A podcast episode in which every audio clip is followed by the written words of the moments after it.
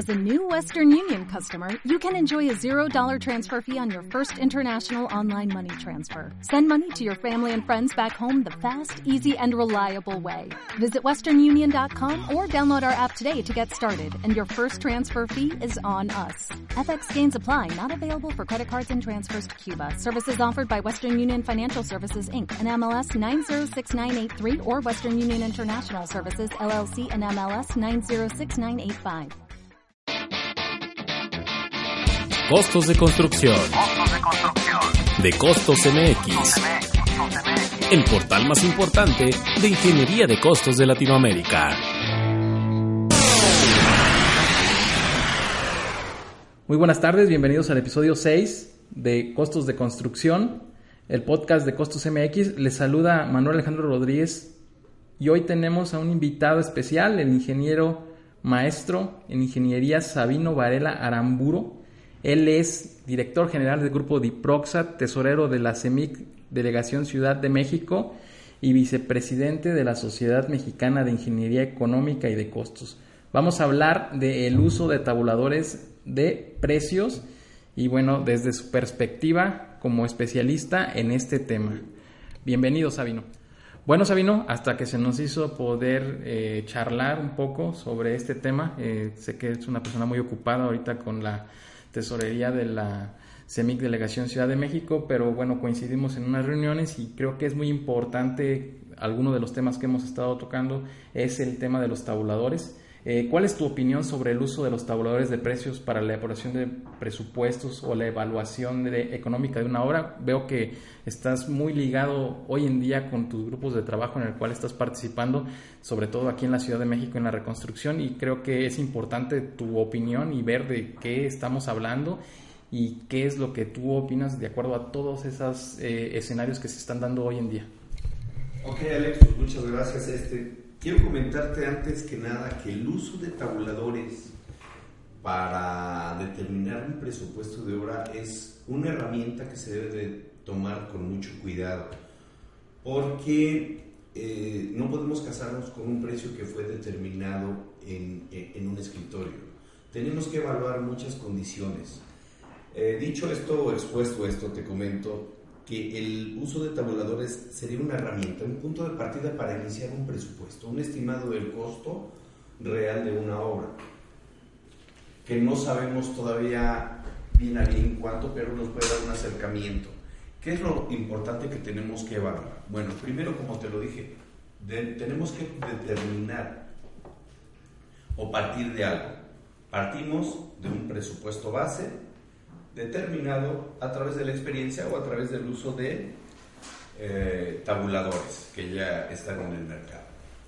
Pero, no obstante, tenemos que evaluar las condiciones físicas que tiene la obra, las condiciones reales de ejecución. ¿Cómo, cómo vamos a abordar? ¿Qué procedimiento constructivo vamos a usar? ¿Qué tecnología? Porque a veces los, los tabuladores no, no tienen, no, no contemplan todo esto.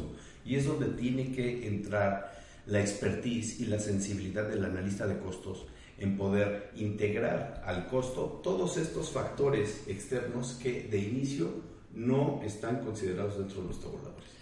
Entonces, ¿tú consideras que existe una muy pobre o una desinformación hoy en día con el uso de la tecnología? Precisamente el tener analistas que hoy en día no existen como analistas, más bien como capturistas, generan un factor de riesgo para poder interpretar e inclusive generar, ya se hace de los dos lados, ¿no? Tanto del sector que lo emite como el sector que lo genera, ¿no? Existen muchos factores de riesgos que están asociados a una posible variación de costos. Muchas veces no se contemplan durante el análisis e integración del el importe de los mismos, ¿no? Pueden ser internos, es decir, relacionados directamente con el proyecto, o externos, que viene siendo como una parte de, personas, entidades, condiciones o restricciones ajenas a este, pero que tienen una influencia bastante desde su planeación hasta su ejecución. Lo vemos con sobrecostos que hoy en día nos estamos, pues, eh, pues no sé, eh, pensamos que un sobrecosto es malo, pero muchas veces viene por una falta de planeación, por unos riesgos que están implícitos muchas veces en personas o en las mismas entidades, que yo creo que tú ya tienes muy identificados esos riesgos, ¿no? Has escrito sobre estos temas y creo que es importante que nos lo hagas saber. Claro que sí, Alejandro. Mira, los riesgos es, creo, la parte fundamental que tenemos que evaluar después de tener un presupuesto. Partimos de un presupuesto base, analizamos condiciones reales de trabajo, analizamos procedimientos constructivos y después tenemos que evaluar riesgos. La posibilidad de que un evento desafortunado ocurra es qué tan latente es y darle un factor de seguridad para no salir perdiendo. El hecho de que incurramos en un riesgo no previsto nos puede llevar a la pérdida o eh, inclusive eh, abatir este y hablando precisamente del tema de riesgos, el uso de tabuladores únicamente como herramienta, o más bien como herramienta única de cálculo de un presupuesto, es un riesgo si no evaluamos las condiciones reales que va a tener la obra, los procedimientos constructivos a utilizar y las condiciones particulares. Eh, el problema de no hacer este análisis es que puede haber sobrecostos no, no, no cuantificados, no, no evaluados, no considerados más bien, y nos puede llevar a tener la, pérdidas en una obra o inclusive a cobrar de más una obra, ¿no? Entonces es importante el uso de los tabuladores, sí, pero con la, con, la condición de que se, el, esto lo haga un verdadero analista de costos se podría decir que un ingeniero de costos. Hay mucha diferencia en la clasificación de un ingeniero de costos, ¿no? Que puede empezar como la parte analista, tipo 1, 2, 3, etcétera. Sin embargo, creo que diste en el punto, ¿no? En el riesgo, en el uso profesional, aquí se corre que el ingeniero de costos no participa, sino otros profesionales que no tienen la sensibilidad y esto se puede convertir en un trámite eh, de uso, ¿no? Entonces es bien importante que cuando hablemos de esto se tenga esa sensibilidad, se tenga el expertise y se tenga el cuidado de poder identificarlos, ¿no? Tú hablabas de factores internos, de hablabas este, de otras causas como lo son eh, factores externos y que pues bueno, aquí lo mencionas y, lo haces ver, ¿no? Claro que sí, Alejandro. Eh, factores externos son es evaluar los riesgos que no dependen de ti, pero sí puedes evaluar la probabilidad de que esto ocurra y ponerle un grado de un factor de seguridad de tal forma que si esto ocurre no te afecte económicamente en el desarrollo de tu obra. Bueno, yo tengo algunos ejemplos que, bueno, no, no me enorgullece decirlos, pero en algunos estados, en este caso donde yo estoy, existen algunos tabuladores, ¿no? Que esos tabuladores se han convertido no en una referencia, sino que se han convertido en una parte de evaluación. La evaluación con un enfoque de mercado en el cual agarran un promedio de un concurso y de X, Y, Z contratista y lo promedian y ya generan un costo de mercado. Eso es importante que pongamos los focos rojos y que accionemos. ¿Por qué? Porque estamos haciendo mentiras sobre mentiras y todavía las promediamos, ¿no? Entonces, como tú dices, los factores externos que se van a dar tal vez la particularidad que te va a dar el proyecto en su noción de cómo se concibe, pues entra eso, ¿no? Y que necesitamos profesionalizar a las dependencias porque esto tiene implicaciones no nada más eh, inmediatas con la parte de quien lo utiliza. O sea, lo utilizan y generan una incidencia en el mercado o en, el estado o en la ciudad, donde quienes van a usarla, pues tal vez no tienen ingenieros de costos, no tienen analistas o no tienen ingenieros de costos y confían en esos datos, ¿no? Y, por tal vez por ganar algo, lo único que ganan en vez de ganar es un dolor de cabeza.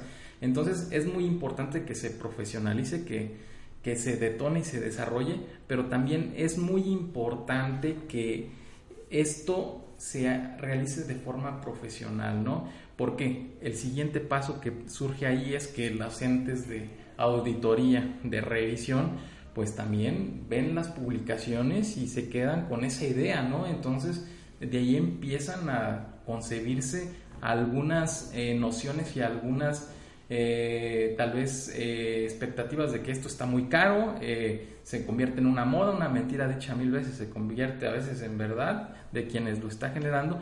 Entonces es el tema, en este caso de costos, es muy importante que se retome, que se profesionalice.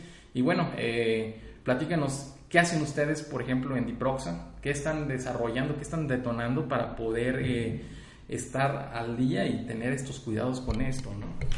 Claro, eh, como te comenté, nosotros tomamos los precios unitarios de tabuladores, como, también llamados precios de mercado, únicamente como una referencia. Sabemos y estamos conscientes que las condiciones particulares de cada obra pueden llevarnos a un sobrecosto.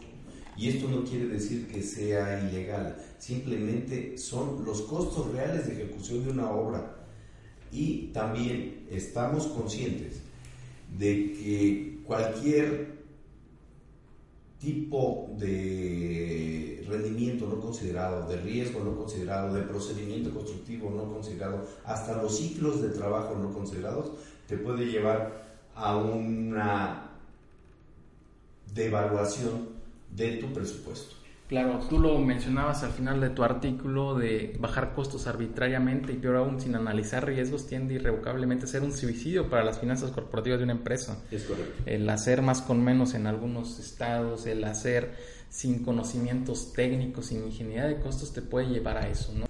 Te comento, Alex, que a través de la Sociedad Mexicana de Ingeniería Económica y de Costos estamos certificando a nuestro personal, que ya, ya, ya ha tomado varios cursos de esto, tenemos personal preparado y estamos certificando ahorita en proceso de certificación con la sociedad. Yo invito a, la gente que nos escuche, que esté interesada en costos, que venga a la sociedad a, a, entender estos temas, a prepararse, a volverse un ingeniero de costos, no nada más un capturista de precios unitarios. Que esto es muy importante y le hace mucha falta al país y a la sociedad. Muy bien, Sabino, pues andamos muy cortos de tiempo. Eh, te agradezco la participación.